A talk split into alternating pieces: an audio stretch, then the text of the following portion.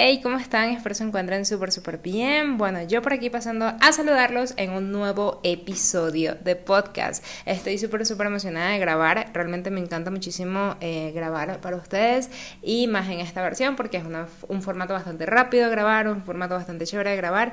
Y bueno, hoy quiero hablar básicamente de eh, organización de nuestro día, ¿vale? Una de las cosas que más mm, nos cuesta a la hora de dar ese paso de, bueno, ya no tengo un empleo donde pues literal tengo 8 horas o bueno, un poquito menos para hacer todas las cosas que tengo que hacer durante ese día. No sé cómo son ustedes cuando, eran, cuando, cuando trabajaban o, o si trabajan en este momento, pero yo cuando trabajaba literal era, bueno, ir, me preparaba obviamente mi rutina de mañana, luego iba al trabajo saludaba a todas las personas, veía qué eran las cosas que tenía que hacer ese día, bueno, sí, sacar pedidos, sacar ventas, sacar una campaña de marketing, etcétera. Al final ya tenía como que mi semana medida, aunque si les soy bastante honesta, como ya yo era como la creadora del departamento de mercadeo, Em, o de marketing, pues obviamente mm, también de alguna forma era como que mi propia jefa, porque eh, los dueños de la empresa, no, que yo les reportaba directamente a ellos, no me decían, bueno, tienes que hacer esto, sino que yo tenía que igual buscar la forma de trabajar el marketing de la empresa a nivel digital y a nivel también offline para comenzar a vender más o para tener más, mayor visibilidad, básicamente, porque aunque trabajaba directamente con la fuerza ventas, eh, ellos se encargaban de vender pues por su cuenta. Es curioso, eh, yo creo que nunca les he contado a ustedes dónde yo trabajaba antes. Yo trabajaba en una empresa de embutidos. Em, comencé trabajando en la parte de ventas primero, eh, o sea, aprendí a tomar pedidos, etcétera, a trabajar en proyecciones de venta, eh, bla, bla, bla.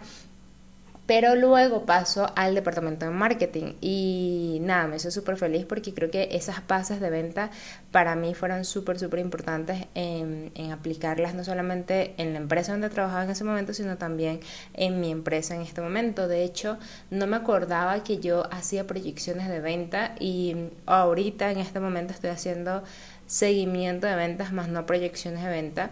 Eh, y es algo que definitivamente voy a implementar. Bueno, el hecho es que eh, en ese momento pues me tocaba prácticamente organizarme a mí porque no existía un alguien antes de mí, o sea, yo estaba creando ese departamento. Entonces, creo que desde ahí aprendí a ser innovadora, o sea, habían cosas que, bueno, ¿qué vamos a hacer? Comenzamos a trabajar las redes sociales, eh, luego comenzaba a reunirme con diferentes departamentos de, de, marketing de otras empresas para poder impulsar nuestra, nuestros productos dentro de esas empresas que son cadenas de supermercados básicamente y ellos tenían ya su departamento de marketing, todo bien creado y demás y aprendía muchísimo de ello.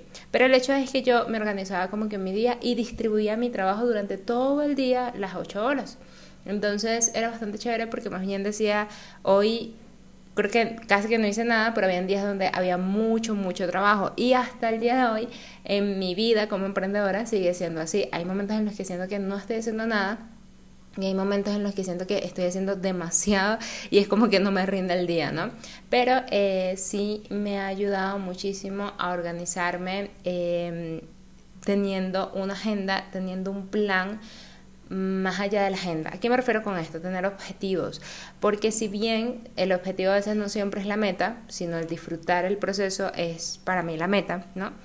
Siento que de alguna forma los objetivos te dan una guía, los objetivos te dan un, bueno, hacia acá es donde vamos a ir, eh, de esta forma vamos a, vamos a ir y cuando siento que no tenemos objetivos y estamos trabajando como que en función de algo más instantáneo, pero no tan a mediano o largo plazo, siento que de alguna forma no estoy siendo productiva. No sé si a ustedes les pasa, ¿no?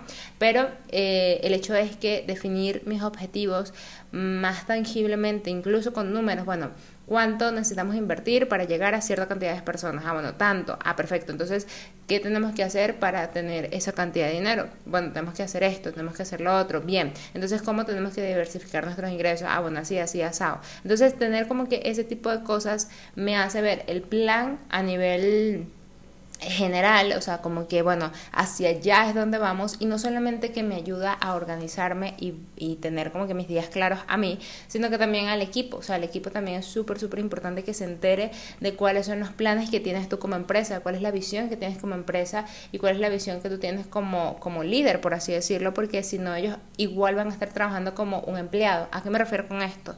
Ellos van a estar trabajando con, bueno, hoy vamos a hacer... Eh, esta actividad, ponte a hacer este embudo, por ejemplo. Ah, bueno, perfecto, pero ellos ni siquiera saben para qué es ese embudo, ni siquiera saben para qué es ese evento, nada. O sea, tenemos que informarle a nuestro team qué em, son las cosas que estamos haciendo, o sea, para qué son las cosas que estamos haciendo y cuál es realmente el hacia dónde vamos, ¿vale? Porque eso les va a generar a ellos mucho más compromiso, les va a generar les va a generar a ellos mucha más confianza en las cosas que están haciendo y hay que sumergirlos, ¿vale? O sea, em, tener reuniones una vez a la semana donde, bueno, el objetivo mayor, ya ustedes cuál es, cuál es, ya saben cuál es, perdón, pero esta semana nos vamos a enfocar en esto y esto y esto para ir avanzando. ¿Ok?